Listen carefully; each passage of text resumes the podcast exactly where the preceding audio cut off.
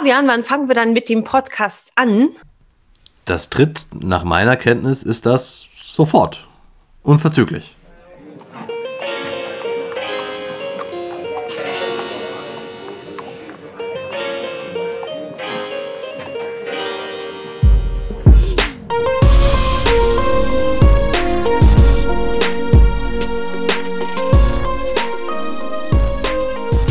Salvete Audientes und herzlich willkommen bei Schnack von gestern, einem bei Bauarbeiten zufälligerweise wiederentdeckten Podcast über Geschichte. Mein Name ist Fabian Alexander Eiden, ich bin Doktorand an der Uni Heidelberg und in dieser Show unterhalte ich mich mit Historikerinnen und Historikern über ihre Forschung, ihre Faszination für die Vergangenheit und darüber, was wir aus der Geschichte für die Gegenwart lernen können.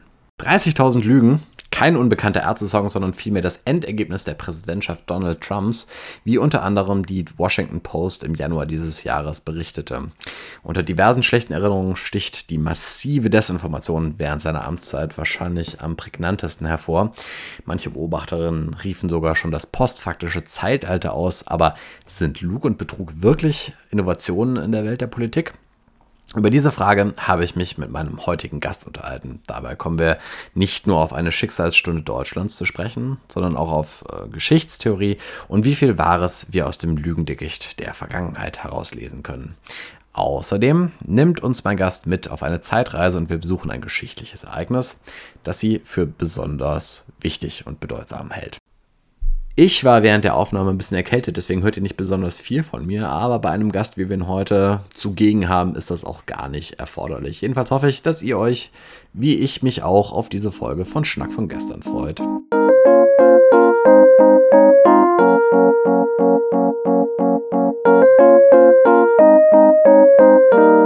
Hallo Ines, herzlich willkommen beim Podcast. Schön, dass du heute Zeit für uns gefunden hast. Gerne, hallo. Du bist äh, Privatdozentin an der RWTH Aachen. Was sind denn die Bereiche der Geschichte, auf die du dich besonders konzentrierst? Ich bin Neuzeithistorikerin hier an der RWTH Aachen.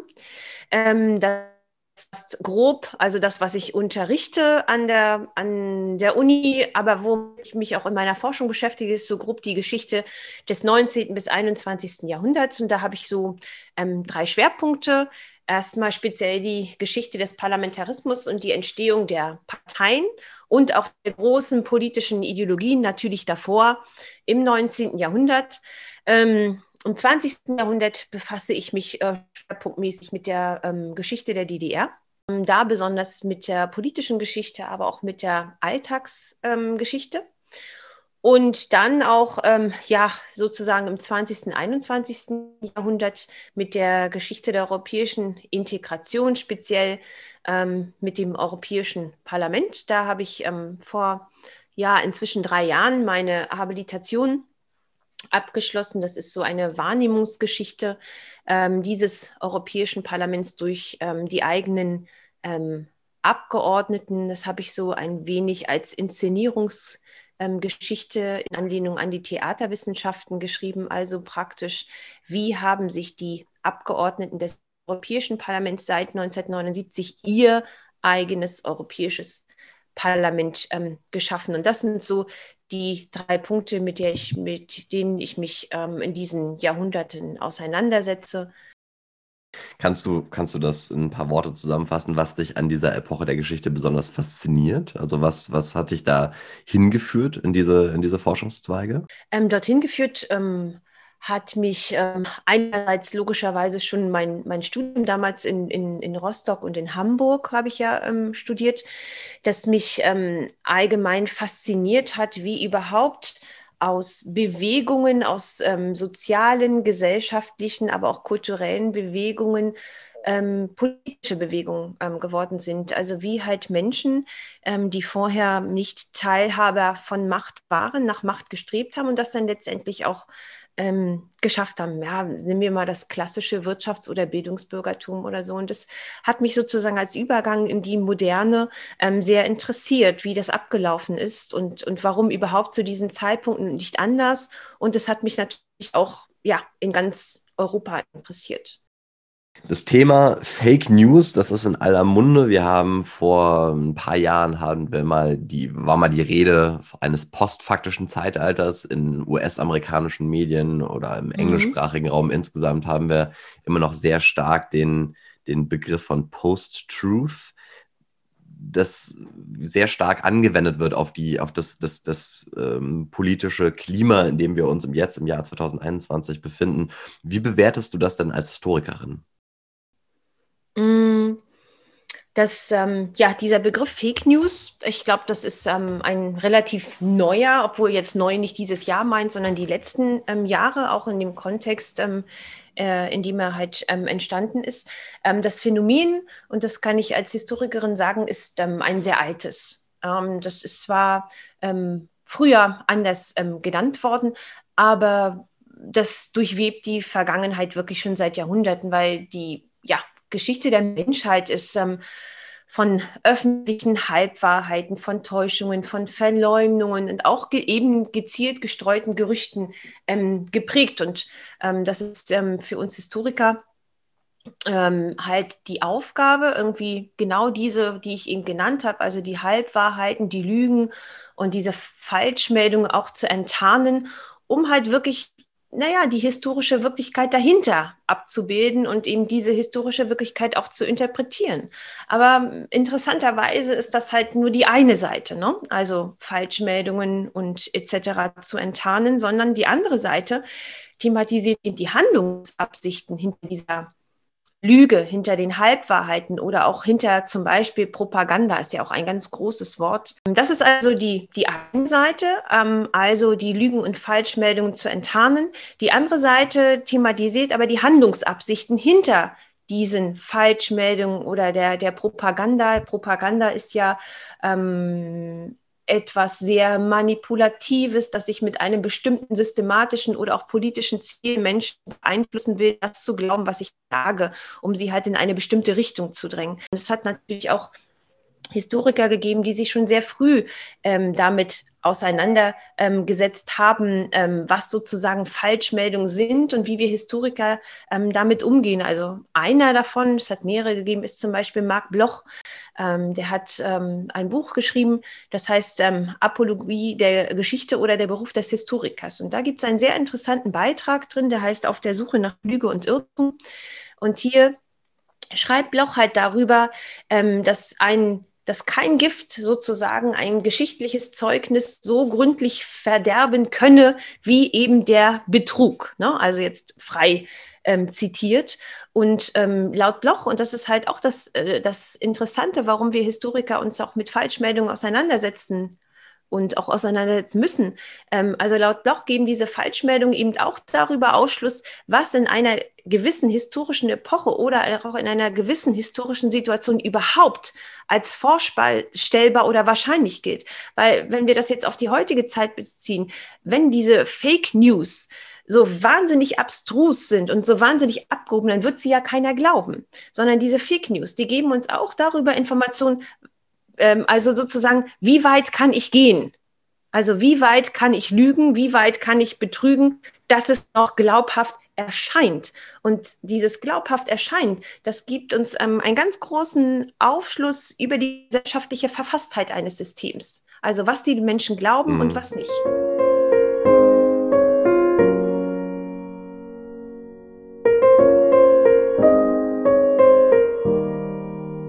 Kannst du mal aus deinem, ähm, aus de deinem Forschungsalltag ein Beispiel für ein historisches Ereignis geben, bei dem diese Fehlinformationen eine wichtige Rolle spielen? Also ähm, ich glaube, Beispiele über Falschmeldungen, Gerüchte und so weiter gibt es ganz viele. Mm, aber wenn ich jetzt ähm, einen meiner Forschungsschwerpunkte nehme, die DDR-Geschichte, dann würden einem da ad hoc ähm, ganz viele einfallen, zum Beispiel wie der 17. Juni in der DDR politisch verhandelt worden ist. Ähm, aber was ähm, vielleicht noch weltpolitisch auch viel einschneidender war, ähm, ist zum Beispiel das, ähm, der Bau der Berliner Mauer ähm, im Sommer 1961.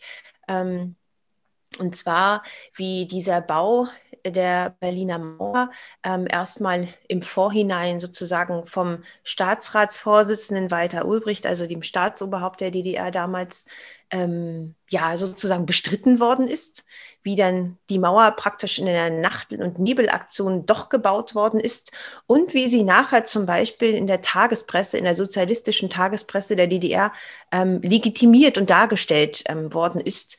Ähm, das ist sozusagen ein, ja, für mich als Historikerin praktisch so ein Musterbeispiel an Falschmeldungen und ähm, politisch motivierter Propaganda, um sozusagen das eigene Volk ähm, zu manipulieren und auch zu verunsichern.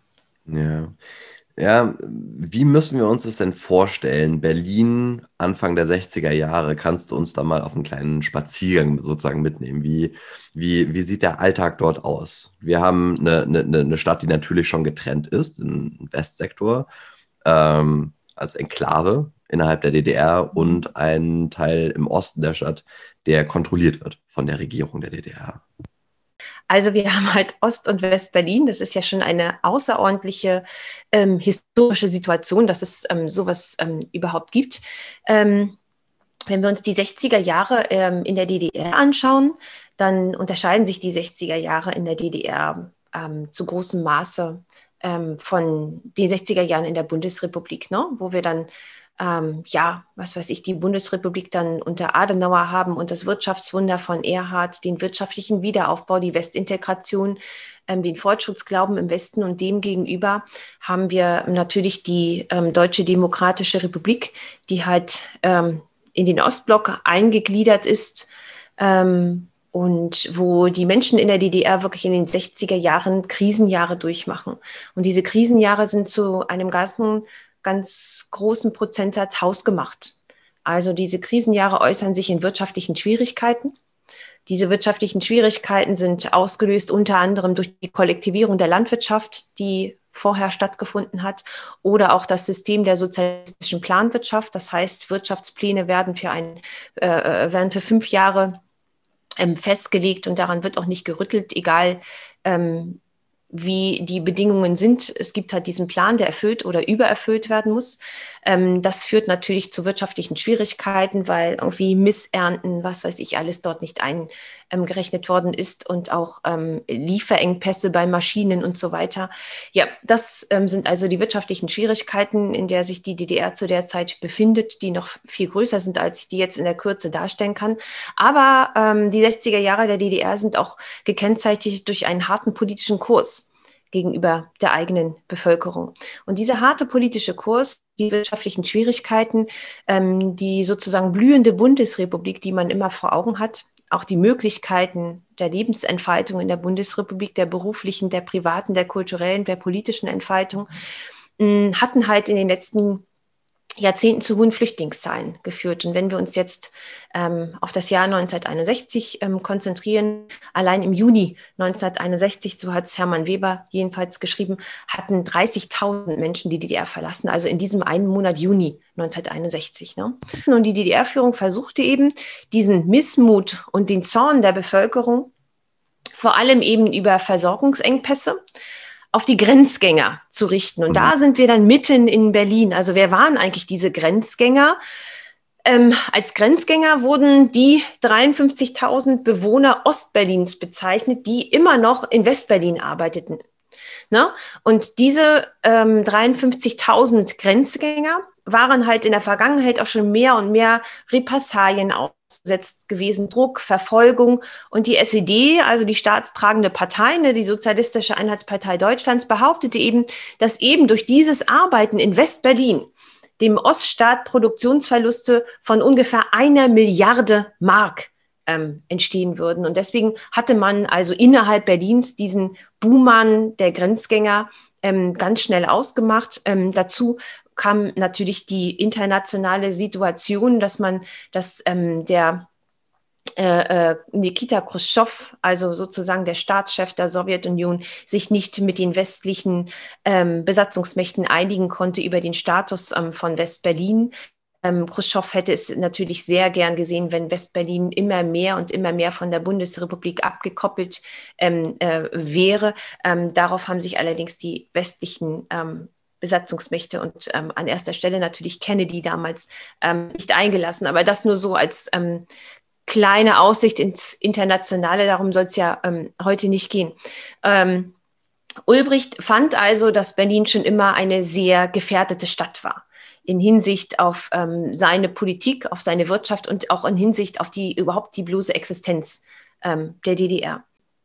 Und Ulbricht hatte schon lange, schon längere Zeit die Idee gehabt, ähm, Ostberlin von Westberlin durch eine Mauer ähm, zu trennen, um halt diese Grenzgänger ähm, ja, sozusagen im eigenen Land, äh, in der eigenen Stadt zu behalten, aber auch um die Flüchtlingszahlen endlich mal zu reduzieren, weil es bestand natürlich auch die Gefahr, wenn immer mehr Tausende, Tausende DDR-Bürger die DDR verlassen, ähm, dass die DDR halt ähm, wirtschaftlich, aber auch gesellschaftlich und kulturell irgendwann ausbluten würde, weil es waren besonders Fachkräfte, ähm, die natürlich ähm, in den Westen waren, weil sie da ganz andere Chancen ähm, hatten, ähm, ihren beruflichen Alltag auszuleben. Ne?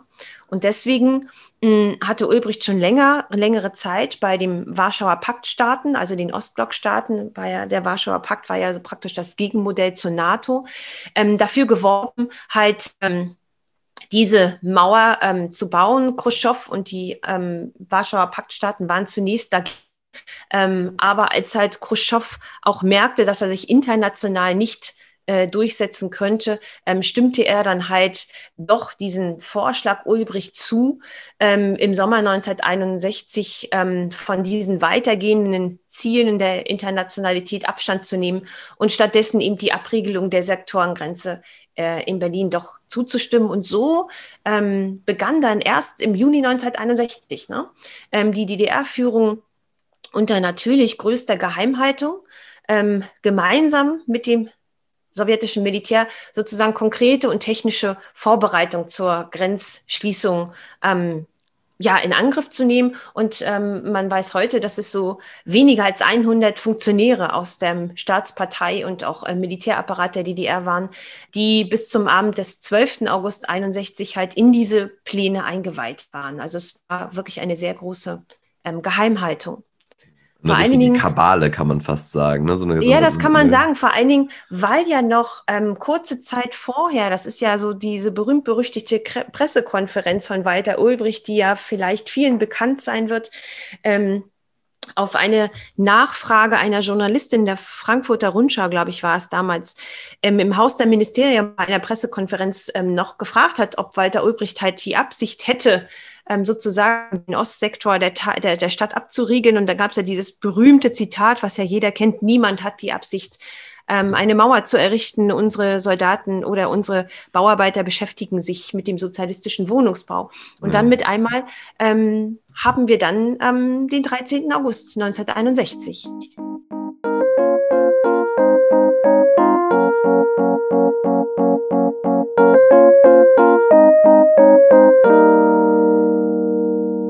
Bevor wir Näheres erfahren, wie es mit der DDR weiterging, kommen wir aber zunächst zur Kategorie Zeitreise, in der ich meine Gäste frage, welchen Ort oder welches geschichtliche Ereignis sie gerne mal mit eigenen Augen sehen würden, wenn sie eine Zeitmaschine besäßen.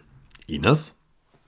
Ja, ähm, da gibt es bestimmt äh, ganz viele, ähm, gerade als, als Historiker. Und ähm, ich würde, glaube ich, aber gar nicht so weit ähm, zurückgehen wollen. Also ähm, ich glaube, ich möchte, würde gerne ins Jahr 1979 ähm, zurückgehen. Das hat natürlich mit meinem dritten Schwer Forschungsschwerpunkt zu tun, der Geschichte des Europäischen Parlaments.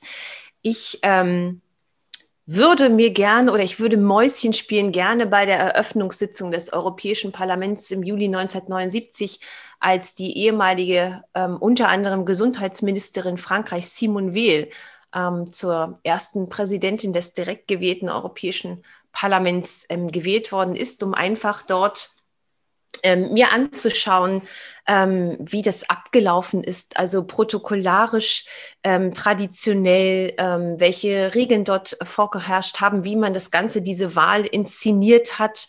Ähm, ich finde, äh, Simone Weil, ich habe ähm, ihre Autobiografie äh, gelesen, Wie, also mein Leben fand diese, fand, finde diese Frau immer noch ähm, sehr, sehr faszinierend. Und das wäre was, ähm, wo ich gerne mal dann hinten im Plenarsaal in der letzten Reihe sitzen würde, wo sie übrigens auch vor ihrer Wahl noch gesessen hat. Äh, und dann mir mal schauen, wie dieser Tag abgelaufen ist ich musste, als du mir von ersten, zum ersten Mal von ihr erzählt hast, musste ich ein bisschen recherchieren und sie war ja Holocaust-Überlebende, nicht wahr? Also ja, sie ja. hatte, also unglaublich bewegend eigentlich, wenn man, ja. wenn man so. Also eine ganz äh, eigentlich spannend, schreckliche Biografie. Ja. Ja. Ja, bewegend, wenn man das so, dieses Aufeinandertreffen sozusagen von, von, von der dunkelsten, vom dunkelsten Kapitel äh, der europäischen Geschichte mit der, diesem Prozess der europäischen Einigung verbindet. Ja, und vor allen Dingen, wenn man, wenn man sich überlegt, wie man mit, mit diesem Schicksal, ähm, das, sie, das sie hatte, ähm, sich dann trotzdem dieser Sache eines einigen ähm, Europas befasst hat und auch dafür eingetreten ist. Ja, also es hat ja auch französische Politiker gegeben, die nie wieder mit einem deutschen Politiker, egal welcher Partei, politischer Couleur auch immer, ähm, zu tun haben wollen. Und ähm, Simon Weil ja, hat sozusagen in die Zukunft ähm, geblickt und das zeugt einerseits von ganz enormer menschlicher Größe, ähm, naja, aber auch von einem Glauben an die Menschen irgendwie. Und das ähm, ja, beeindruckt mich bis heute.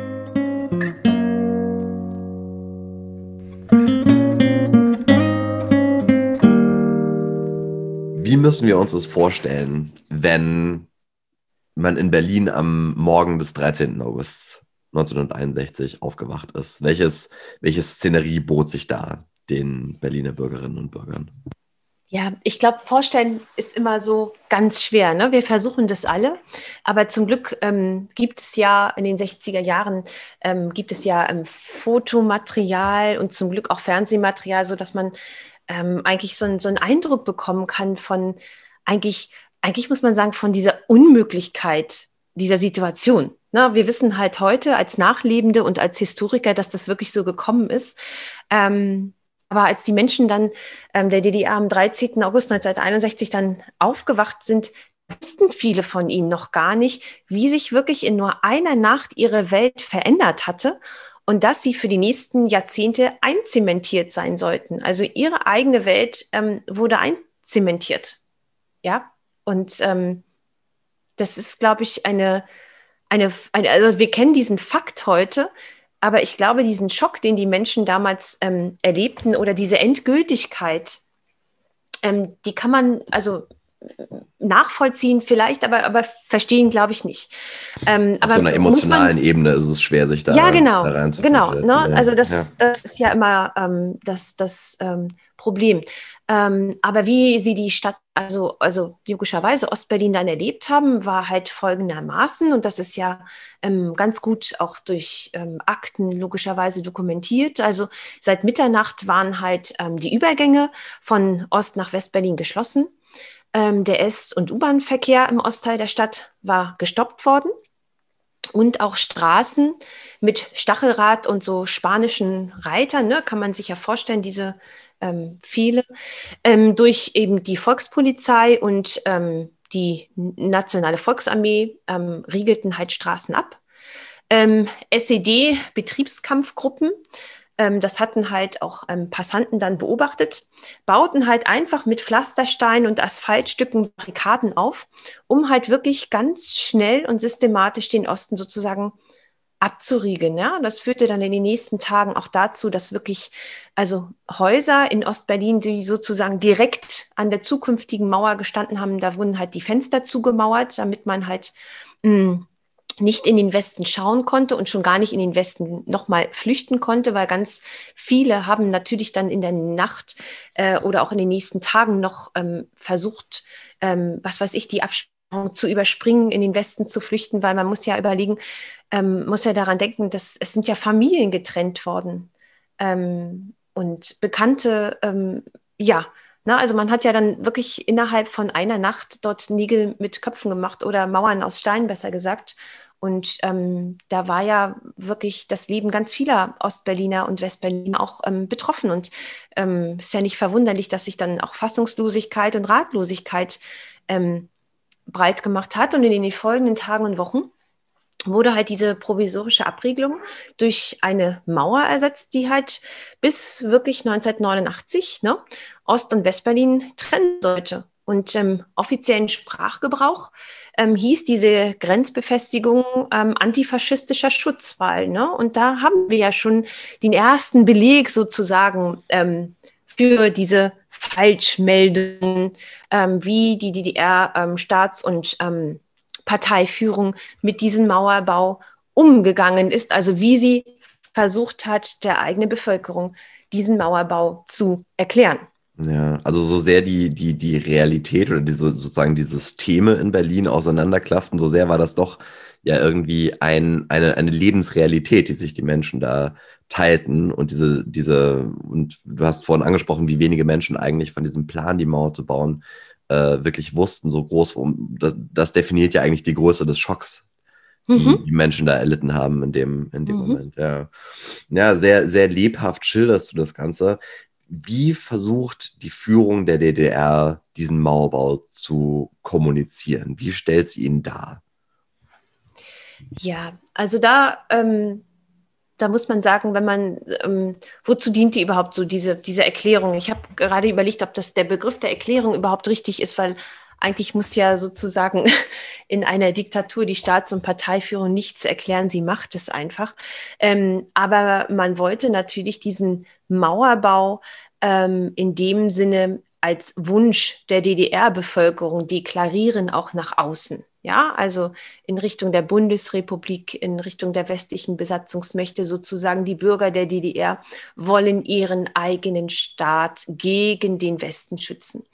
Ähm, und genau das ähm, versuchte ähm, die DDR-Regierung ähm, dann nach außen ähm, zu zeigen, also sozusagen die eigene Bevölkerung zu täuschen, den Westen zu täuschen, aber in gewisser Weise logischerweise auch sich selbst zu täuschen. Ja, und das dann über die nächsten 40 Jahre hinweg.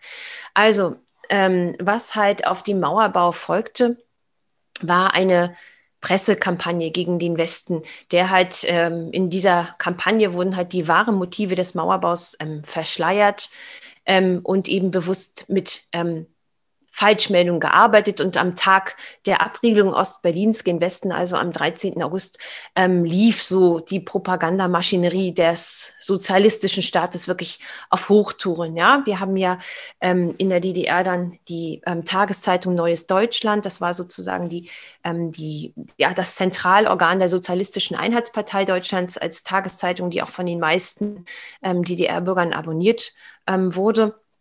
Und da war halt ähm, die Titelseite, die kann man übrigens, ähm, wenn man will, im Internet ähm, finden, diese, diese Zeitung, die sind online gestellt.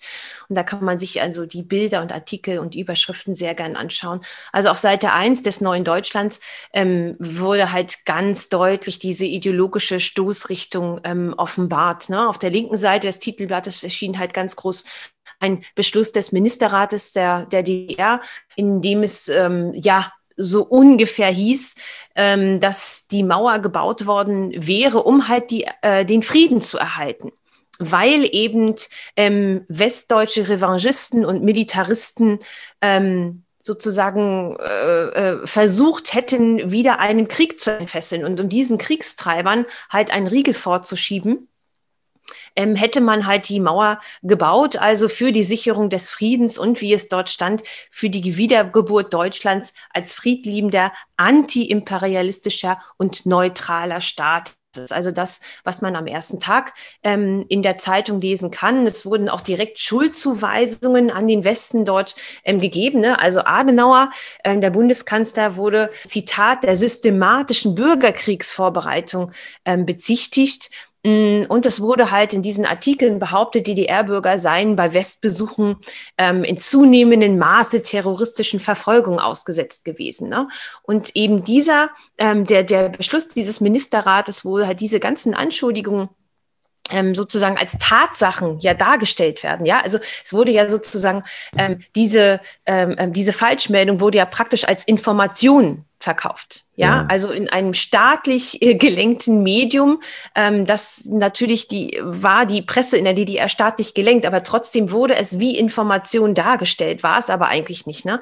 Ja. Und dieser Beschluss des Ministerrates ähm, griff halt ganz bewusst das Narrativ der Abwerbung von DDR-Fachkräften auf und kriminalisierte eben die bestehende Situation. Das heißt, diese Grenzgänger, die sind in der Interpretation der DDR oder der DDR-Regierung ähm, gab ja nicht die freie Presse. Also in der Interpretation der, der DDR-Regierung sind diese Grenzgänger nicht friedlich oder freiwillig in den ja. Westen zum Arbeiten gegangen nach West-Berlin, sondern äh, sind sozusagen abgeworben worden ähm, durch die Bundesrepublik. Und damit wird diese Situation eben nicht mehr als Normalität zwischen Ost- und West-Berlin dargestellt, sondern als ein krimineller Akt ja, der natürlich vom Westen intendiert war. Und gegen diesen kriminellen Akt musste man sich natürlich ähm, schützen. Ne? Und das ist dann auch ganz bewusst ähm, in diesem Beschluss des Ministerrates ähm, von westdeutschen und westberliner Agentenzentralen ähm, die Rede, die systematisch ähm, wirklich die Abwerbung von Bürgern der Deutschen Republik ähm, betreiben. Und es ist da sogar die Rede von einem regelrechten Menschenhandel. Und ähm, dazu kam noch ähm, die, die Agit Agitation gegen Westen, die ging halt noch, noch inhaltlich viel weiter. Ne? Also ähm, die DDR-Regierung täuschte dann noch in diesen äh, ähm, Artikeln vor, dass offizielle Regierungsdokumente aus der Parteiführung der CDU-CSU vorliegen, vorliegen würden, und in diesem Sinne behauptete auch der Ministerrat weiter, dass er halt die westdeutschen Militaristen durch alle möglichen betrügerischen Manöver und als Beispiel für betrügerische Manöver wurden zum Beispiel freie Wahlen genannt. Ähm, und diese betrügerischen Manöver dienten, äh, würden halt nur dazu dienen, ihre Militärbasis zunächst bis zur Oder auszudehnen, um dann, Zitat, den großen Krieg zu beginnen. Ja, und hier sehen wir auch nochmal ganz genau dieses Narrativ. Ähm, wir schützen die Bürger mhm. der DDR vor dem bösen imperialistischen, kriegstreiberischen Westen. Wir haben praktisch gar keine andere Wahl, als diese Mauer zu bauen und die Staatsgrenzen ähm, zu schließen. Ja, im Namen des Friedens sozusagen. Ne? So Im Namen das, des Friedens. Ja, das und das ist ja so in diesen, in diesen Artikeln, wenn man sich die durchliest, wird auch immer ähm, das östliche Berlin sozusagen als das freie Berlin bezeichnet. Ja, also Westberlin wird als Westberlin bezeichnet und Ostberlin wird immer als freies Berlin bezeichnet. Ja. Das ist also in der Argumentation und in der Wortwahl ähm, auch ganz deutlich. Also wenn ich das nochmal so zusammenfasse, also was mir besonders, äh, ich weiß nicht, was mir besonders nahe gegangen ist, sozusagen, ist, glaube ich, dieser Kontrast zwischen diesem vorgetäuschten Volksauftrag, den man hätte, und das, was du festgestellt hast, dass nur 100 Menschen am Abend davor Bescheid wussten davon, mhm. auf der anderen Seite. Und auch vielleicht auch nochmal die, einfach die Tatsache, dass man das nochmal so festhalten kann, die Tatsache, dass als Medium dafür eine Tageszeitung genutzt wird. Dass es eigentlich ja. gar keinen Filter gibt zwischen der DDR-Regierung auf der einen Seite und, und Nein, dem, dem, Lautsprecher, mhm. den sie benutzen. Ja, das, ja, das stimmt. Und, und vor allen Dingen ähm, erstaunlich ist an der Argumentation ja wirklich, ähm, dass man die Schuldzuweisungen an den Westen ähm, argumentativ so weit treibt, ähm, dass es praktisch ähm, den Lesern suggeriert wird, dass es irgendwie gar keine andere Möglichkeit gibt, mm. um das mhm. eigene Volk ähm, zu schützen, ähm, die Westsektoren Berlins ähm, zu kontrollieren und, und abzuschließen.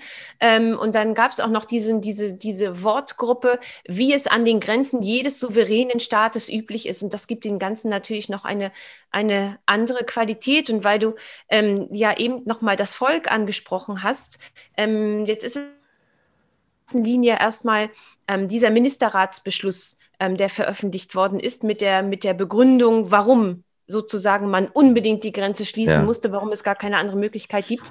Ähm, und ähm, man hat dann also diese Falschmeldungen ähm, ja bewusst lanciert. Also diese Falschmeldungen, die resultieren ja nicht aus irgendwelchen Zufall, ähm, wie es manchmal bei Gerüchten oder so der Fall ist, ne? sondern es sind ja bewusst intendierte Falschmeldungen, ähm, die halt daraus besteht, dass man eine in sich stimmende Gegenwelt ähm, konstruiert, die halt ihre eigene Realität schafft. Und das hat man ja. eben damit versucht. Ja, dieser Friedensstaat, der sich gegenüber dem imperialistischen Westen ähm, verteidigen muss. Und das ist an, an diesem Punkt vielleicht auch das Entscheidende. Erst wenn, wenn Falschmeldungen also zu einem schlüssigen, argumentativen System verbunden werden, sind sie dann in der Lage, diese wirklich, diese gewünschte Wirklichkeit herzustellen, auch zu legitimieren. Ja, und ähm, das hat man mit dieser Argumentation, dadurch, dass es keine Gegenargumentation geben durfte und nicht gab, yeah. ähm, halt sehr gut ähm, geschafft.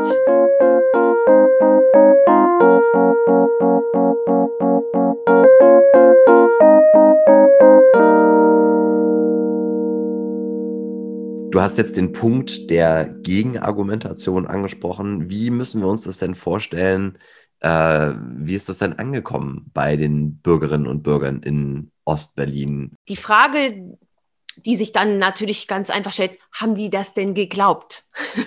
ne? ja, das ist ja, ja. Ähm, ne, das ist ja überhaupt die Glaubwürdigkeit. Wir sind ja heute bei, bei Falschmeldungen, Fake News und so weiter. Ähm, ähm, für das System war es in dem Sinne nicht wichtig, ob die Leute das geglaubt haben. Ähm, für das System war es natürlich wichtig, dass Mauerbau und damit auch ähm, die Grenzsituation der DDR dann Wochen später abgeschlossen war ja, ähm, dass man nicht mehr ähm, die Bundesrepublik äh, ständig als Spiegelbild ähm, vor sich hatte, dass man nicht ständig durch die Grenzgänger Westberlin vor sich hatte, ähm, die Situationen, die Lebensalltags-, gesellschaftspolitischen Situationen ähm, miteinander ähm, vergleichen konnte, dass man sozusagen den eigenen Staat dadurch stärken konnte, dass man die eigenen Bürger einsperrte ja, dass man nicht mehr das Abwandern der, der Fachkräfte hatte, nicht mehr so viele Informationen ähm, aus dem Westen. Ähm, ne, die eigene Bevölkerung ist ja immer bewusst im Unklaren gelassen worden, weil halt der Angst vor dem Widerspruch und vor noch mehr Flüchtlingen im Westen und natürlich äh, vor dem Zusammenbrechen des eigenen Staates so stark war. Ne? Weil mhm. äh, wir müssen uns ja überlegen, der 17. Juni 1953 war noch keine zehn Jahre vorbei. Ne? Und ähm, als eben der Mauerbau begann, sollten halt auch diese Pseudo-Interviews in der Zeitung belegen, dass halt die Regierung im Auftrage mh, hm, des Volkes gehandelt haben. Ja. Na, wir haben die Schuldigen, die Verantwortlichen wurden ganz klar ähm, benannt. Ähm, Inwiefern diese Berichterstattung ähm, jedoch die Bevölkerung in ihrer Wahrnehmung ähm, des Mauerbaus ähm, beeinflusst hat, also inwiefern einfach die Menschen die Manipulation, auch die Lügen dahinter erkannten, ähm, denen sie ja trotzdem machtlos gegenüberstanden. Also in dem Sinne war es ja egal, ob sie die Lügen ja, erkannt haben ja. oder nicht, eingemauert waren sie eh. Das ist natürlich eine ganz andere Frage. Ähm, viele Menschen, ähm, gerade im östlichen Teil Berlins, hatten ja ihre eigenen persönlichen Erfahrungen bis zum Sommer 1961. Ähm, was weiß ich, sie haben Bekannte ähm, im Westen, im Westen Berlins besucht, ihre Familie besucht, haben ein ganz normales Leben dort geführt, ähm, haben dort ähm, gearbeitet. Ähm, und diese Erfahrung äh, bis zum Sommer 1961, die konnte ihnen ja auch keine staatlich gelenkte Zeitungsberichterstattung nehmen. Also deshalb ja. Ähm, brauchen wir über die Glaubwürdigkeit ähm, eigentlich gar nicht so viel ähm, zu diskutieren. Ne?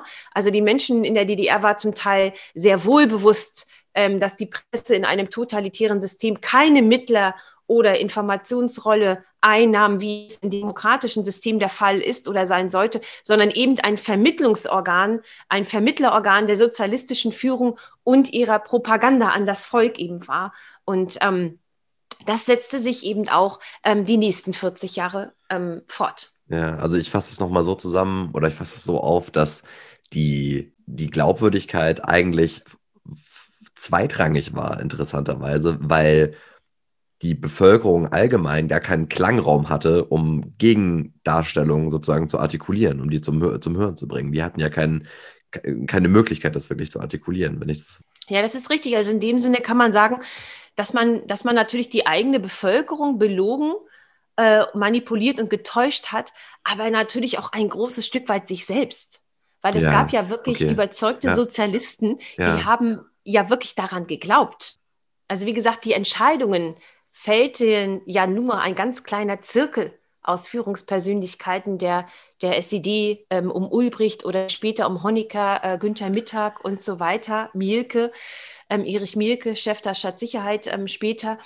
Ähm, aber die meisten Sozialisten in der Volkskammer ähm, oder nicht nur die Sozialisten, sondern ähm, viele Abgeordnete der Volkskammer, auch äh, von den anderen Parteien, ähm, die waren ja davon überzeugt, etwas Richtiges für den Staat zu tun.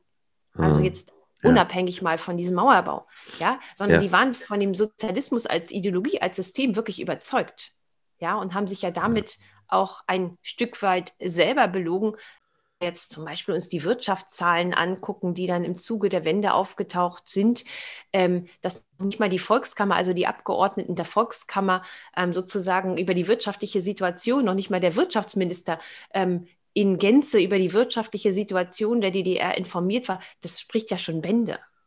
Ja, also auch irgendwie wichtig da, da, dafür, dass wir uns ein, ein, wie soll man sagen, ein angemessenes Bild der Akteure auf DDR-Seite machen können. Oh, auf jeden Fall. Dafür, auf jeden dass man, Fall. ja, dafür, dass man sozusagen die, die Menschen nicht einfach nur so als Bösewichte sieht oder so. Ne? Ich finde, das ist, das ist ja sehr, sehr aussagekräftig darüber, wie, wie, wie menschlich das auf der einen Seite irgendwie auch ist. Ne? So diese, diese, die, die, der, der, Versuch des Individuums, da diesen, die, diesen, diesen Raum mit, mit staatlicher Propaganda und Ideologie, aber auch persönlicher Überzeugung, persönlichen Wünschen und auch dem Glauben an das Gute, die, das zu navigieren, das stelle ich mir sehr komplex vor, sich da ja, das ist auch eine sehr komplexe ähm, ähm, Situation, ähm, wenn Sie gerade Machtkonstellationen in Diktaturen haben. Ähm, äh, wer möchte da der Erste sein, ähm, dagegen spricht, der dagegen spricht? Ne? Das haben Sie, ähm, das haben Sie natürlich dann auch in, in, den letzten, in den letzten Sitzungen des, des Politbüros äh, kurz bevor die DDR zusammengebrochen ist. Also wer wollte als erstes die Wahrheit sagen? Ja, ja wer wollte als erstes sagen, dass das System am Ende ist? das ist ja sozusagen in solchen, in solchen menschlichen Konstellationen ähm, vollkommen ähm, ähm, verständlich. Was wir aber natürlich niemals ähm, vergessen dürfen, ähm, ist ähm, sozusagen diesen Unrechtsstaat äh, in irgendeiner Art und Weise zu relativieren. Hm. Ja? Also wie ja. gesagt, da muss man immer ganz komplex denken, und ähm, die DDR war und äh, bleibt ein Unrechtsstaat. Ja, das ist also nicht die, die, die Berliner Mauer als Unfall oder so oder als, Nein, als, um als Versehen. Auf, hm. auf, auf keinen Fall.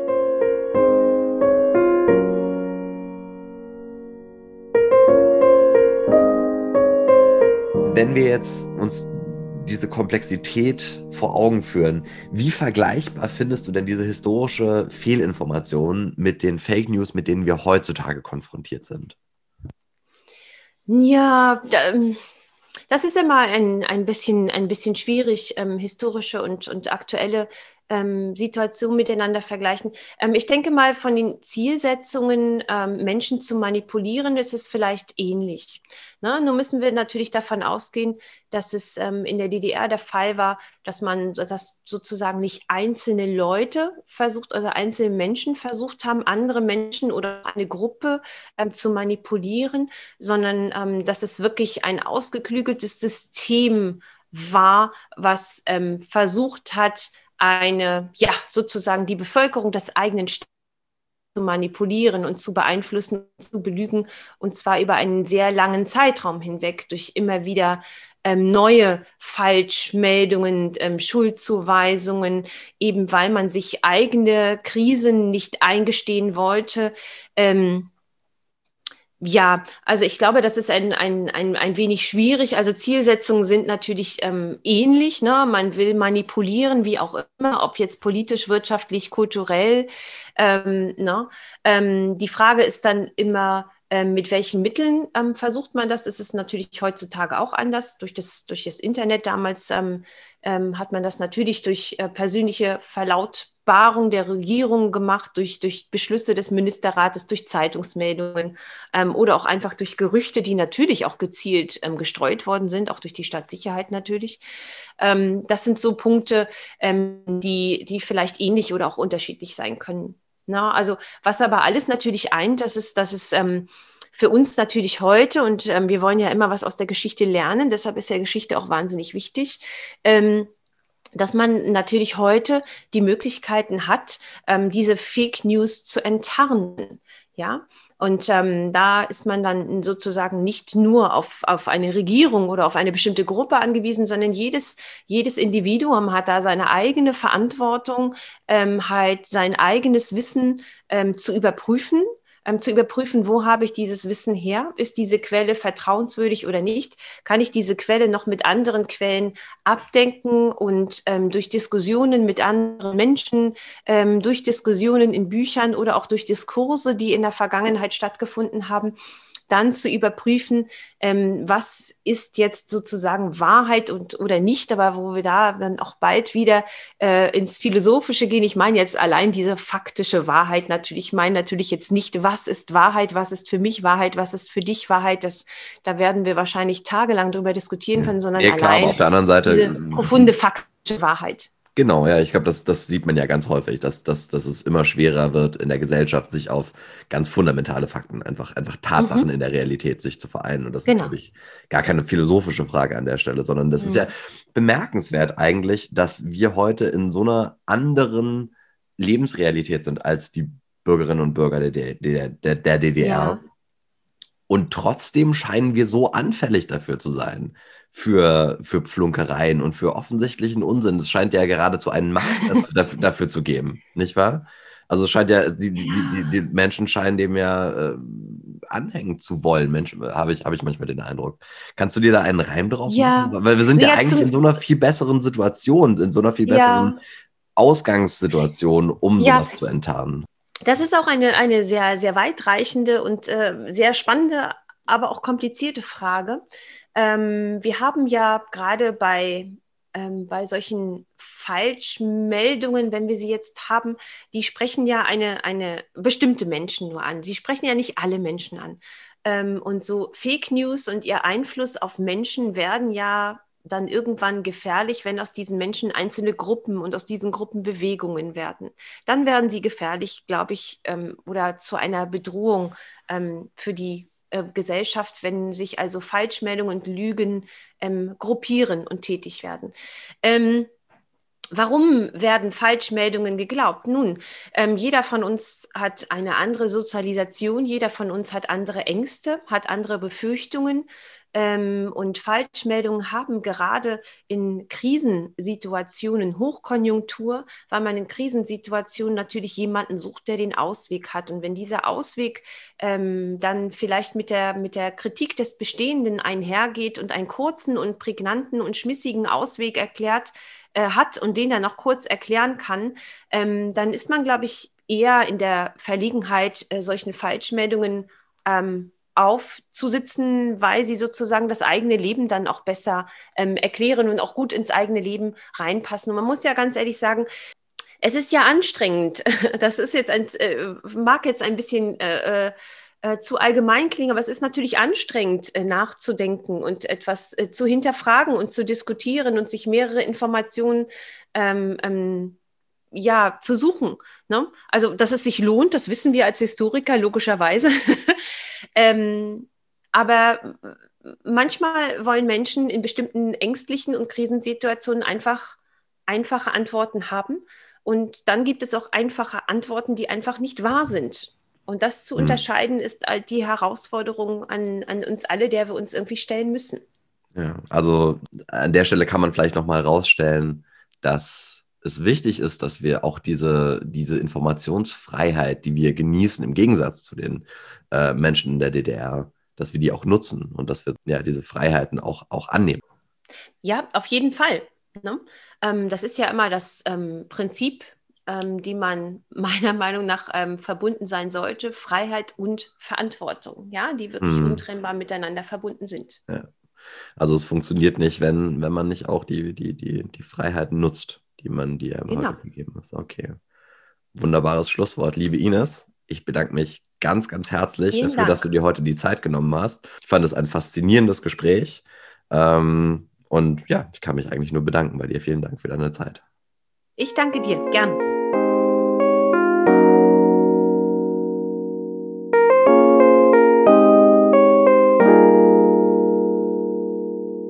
Und das war auch schon das Interview. Wenn euch die Ideen und die Arbeit von Ines noch mehr interessieren, dann empfehle ich euch ihr Buch Das Europäische Parlament 1979 bis 2004 Inszenierung, Selbsterfindung und politisches Handeln der Abgeordneten. Das ist 2021 im Kohlhammer Verlag erschienen. Aber mich interessieren auch ganz besonders eure Einschätzungen äh, und was euch ansonsten an dieser Folge interessiert hat oder welche anderen Themen und welche Epochen euch sonst noch so interessieren würden. Deswegen schreibt mir doch gerne eine Mail unter schnackvongestern schnack.com oder auf Instagram unter schnack.podcast. Ja, wenn ich versuche, mich so in die Schuhe von einer Person reinzuversetzen, die diese Trennung von Berlin tatsächlich miterlebt hat, ähm, dann muss ich immer an das Lied Wenn es dunkel und kalt wird in Berlin von Element of Crime denken. Ist natürlich total anachronistisch, äh, weil das Lied viel später geschrieben wurde und es geht auch kann man vielleicht argumentieren um was anderes. Aber die Gedanken sind trotzdem da. Jedenfalls lautet da eine Strophe. Wo dieser Weg zu Ende ist, liegt ein Engel auf der Lauer, da wo einst die Mauer die Welt zerteilte wie ein Kamm, die Haare scheitelt, und auf Dauer wird es wohl zwischen dir und mir, sagst du, nichts Richtiges mehr werden, doch im Himmel wie auf Erden kann keiner in die Zukunft sehen, wenn es dunkel und kalt wird in Berlin. Ich bedanke mich fürs Zuhören und freue mich, wenn ihr beim nächsten Mal wieder einschaltet. Valite.